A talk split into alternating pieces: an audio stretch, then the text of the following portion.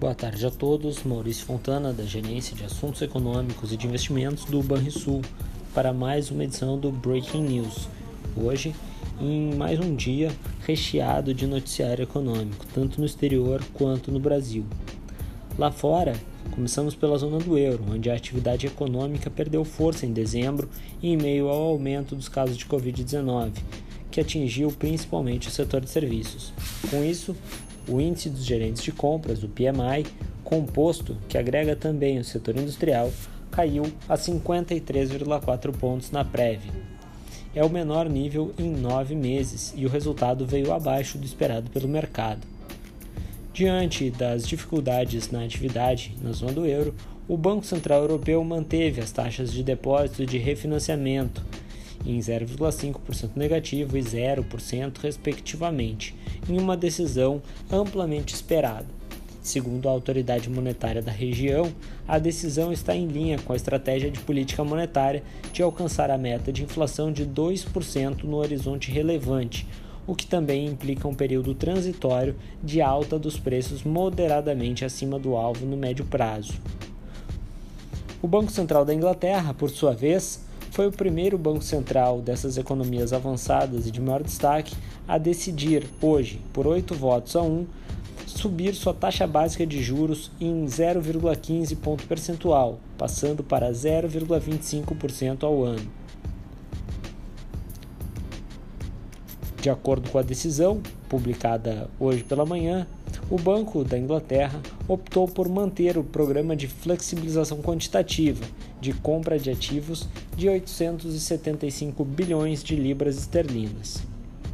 Já nos Estados Unidos, o índice de gerentes de compras composto dos Estados Unidos, que abrange as atividades, como vimos, do setor industrial e de serviços, caiu a 56,9 pontos na leitura preliminar de dezembro, seu nível mais baixo em três meses. Os dados divulgados pela IHS Market hoje mostram que o indicador industrial ficou em 57,8 pontos na prévia, caindo também ao nível mais baixo, só que em um ano, e contrariando a previsão de alta. Já o PMI do setor de serviços caiu a 57,5 pontos, o mais baixo em três meses e também contrariando a previsão de alta de 58,2 pontos. Ainda nos Estados Unidos, vimos que a produção industrial cresceu 0,5% em novembro em relação a outubro, levemente abaixo da previsão de mercado de alta de 0,6%. Agora no Brasil, hoje foi dia de divulgação do IPCS, que voltou a desacelerar para 1,07% de alta na segunda leitura de dezembro, após marcar alta de 1,18% na medição imediatamente anterior. Com isso, o IPCS acumulou alta de 9,89% nos últimos 12 meses. Na apuração, três das oito classes de despesas registraram decréscimo em suas taxas de variação. A maior contribuição para o resultado do IPCS, contudo, partiu do grupo Transportes, cuja taxa de variação passou de 2,92% de alta na primeira quadricemana para uma alta de 2% na segunda quadricemana.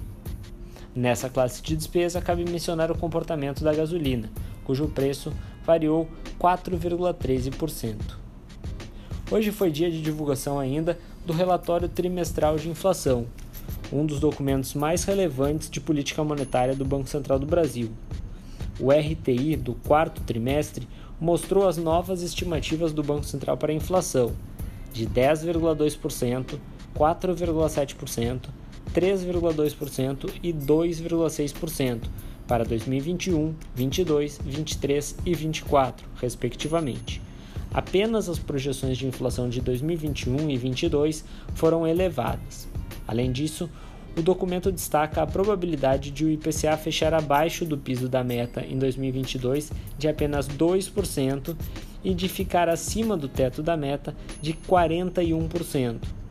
Para 2023, contudo, a probabilidade de ficar abaixo do piso é estimada em 15% e de ficar acima do teto em 13%. A revisão para baixo ainda do crescimento e a expectativa de inflação abaixo da meta em 2024 levantaram dúvidas sobre a manutenção de juros mais elevados em todo o horizonte de política monetária, que vai até o final de 2023. Dessa forma, o, documento de hoje parece ratificar nosso cenário base para a taxa Selic, corroborando a possibilidade de que após um aumento de 150 pontos base em fevereiro, o Copom decida por uma derradeira e menos intensa elevação no final do primeiro trimestre de 2022.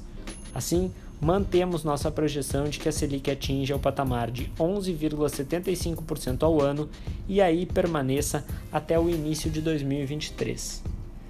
Tenham todos uma boa tarde e bons investimentos.